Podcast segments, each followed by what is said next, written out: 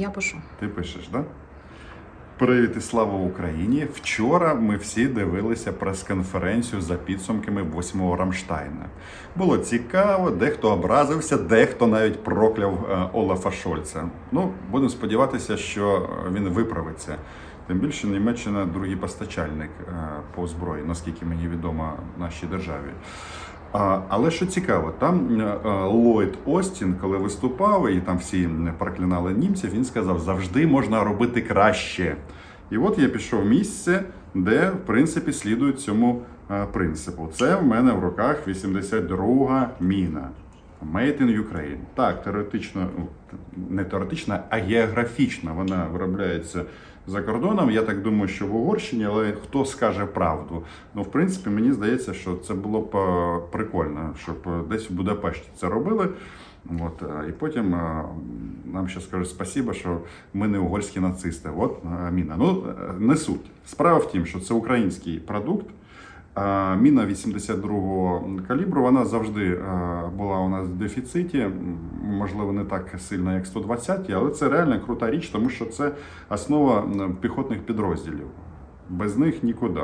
І зрозуміло, що те, що ми їх робимо самі на власних виробничих потужностях за кордоном, і роблять це українські руки, не такі кріві, як у мене, звичайно, але тим не менше це роблять українці. Після війни це все повернеться додому, бо е, це українська власність і українські е, набої. Так, кстати, 82 чому? 82 а не 81 Тому що в НАТО, як хто знає, цей піхотний міномет, він 81. Тому що наша зброя саме така наразі. Е, звичайно, постачання за кордону це одне. А наші старі запаси, радянські запаси і калібри радянські вимагають саме таке, е, таке озброєння. Е, мій друг з 10-ї гірсько-штурмової бригади колись сказав, що у них не вистачає мін взагалі всіх калібрів. Я сподіваюся, що от такого ми ніколи не почуємо. Важливо розуміти, що наша держава може забезпечити навіть зараз цим калібром 100% нашу армію повністю. А які вони дальність дальність ураження? 4,5 тисячі метрів. 4,5 тисячі метрів. Тобто, до чого це чому чому важливо? Тому що ми ж всі любимо дивитися в телеграмі відео, як вмирають російські загарбники. Воно, ці відео надихають, тому що вони на українській землі. Так, оце е, вражає сильніше. Є між іншим. Да, Є дрони, на які які можуть таких штук 6 зразу піднімати і вести їм на голову. Тому давайте подякуємо тим, хто це робить, тому що наголошу, це люди, у яких такі самі паспорти, як у мене, як і у вас. І з огляду на те, що я такий щасливчик, е, колись підписав 152-й набой. Е, снаряд. Я сподіваюся, що він вже забрав на концерт Кабзона е, декілька росіян. Ось. Ну, Цей, можливо, забере трошки менше, але він прилетить на один. Що б написати тут? Хотіло, Хочеться написати спочатку Слава ЗСУ, але всі і так знають, що ми ем, завдячуємо нашому життю саме армії. Тому давайте таке більш змістовне посилання. Я думаю так. Окупант.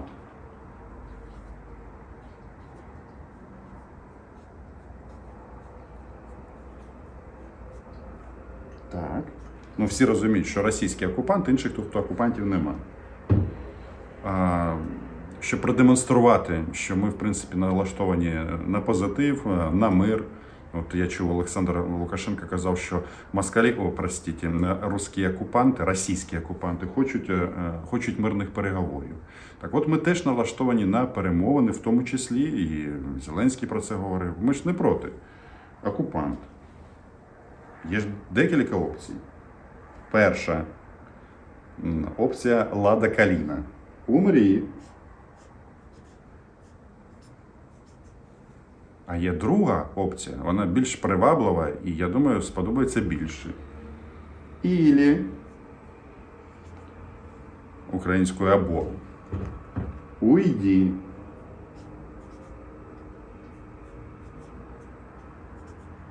Так. Сьогодні у нас яке число? 21. 21. 01. 23. Згодні з таким, е, з, з таким е, простим і яскравим посиланням. Е, Я от від себе хочу сказати одне: от можна скільки завгодно розказувати про ці наші міни, критерій все одно буде один: це наявність цієї зброї в війську. І е, мені здається, от, от це взагалі міна певною мірою прикольна чим, що ну, калібр на радя- радянський, можливо, дизайн радянський, але е, кількість е, е, уламків значно більше. І коли хтось пише, що у них менша убойна сила, то е, і їм тільки можуть порвати куртку, то е, це пишуть тільки ідіоти, які ніколи не були навіть е, не там, де міна прилітає, а там, де вона відлітає. Бо там так, такий звук, так страшно. Я от її тримаю, вона, кстати, зараз безстратіла всередині, але все одно мені не дуже комфортно, між іншим. Бо це ж несе смерть. Так от, е, насчет кількості уламків. Тобто, е, якщо б все було так просто, то такі маленькі частинки люди після операції би не показували, що або ще там 2-3 сантиметри і все. І мене тут не було. Тому, е, звичайно, можна, як казав Ллойд Остін, щоб було краще і більше. Але головне, щоб ми зробили початок. Так, е, хотів сказати, що відправлю це в Міністерство оборони, щоб більше купували, але е, це буде сприйнято як е, погроза. Тому підписуйтесь на канал, лайки, репости, пишіть в коментарях. Я переконаний, що так, ми маємо там критикувати Шольца, і можна і на Макрона щось сказати, і про жаб згадати. Все можна робити. Але акцент ми маємо робити на свою власну зброю. І тоді у нас все буде гаразд. Ну так, це можливо не саме щось складне, е, але це потрібно. Там, де 82 міни, там 120 міни, там 125 мм танкові набої. Ну про 152, 122 артилерійські набої ми всі знаємо. Але ж це ж не все. Війна вона така штука комплексна. Нам треба свої ракети. Ну і взагалі не знаю, чи це співпадіння. Я тут мину підписав. Окупант уйди і е, умри или уйди. Или уйди, или умри. Як? Ну, в принципі, я починав з першої, з першої опції, але ж е, питання в чому?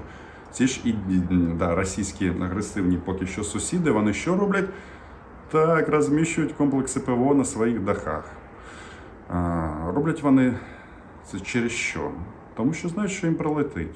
А чому вони про це знають? Тому що вони неправильно читають. Вони хочуть спробувати першу, першу опцію. Я вам кажу, йдіть на болото і все буде гаразд. Так, все. Слава ЗСУ, слава людям, які це використовують і вбивають окупантів. І дякую тим, хто це робить. До зустрічі. Оккупант. Умри или уйди. Что это у нас? 21.01.23. Здесь вообще-то... э, я могу дописать? Да. Здесь вот у нас что?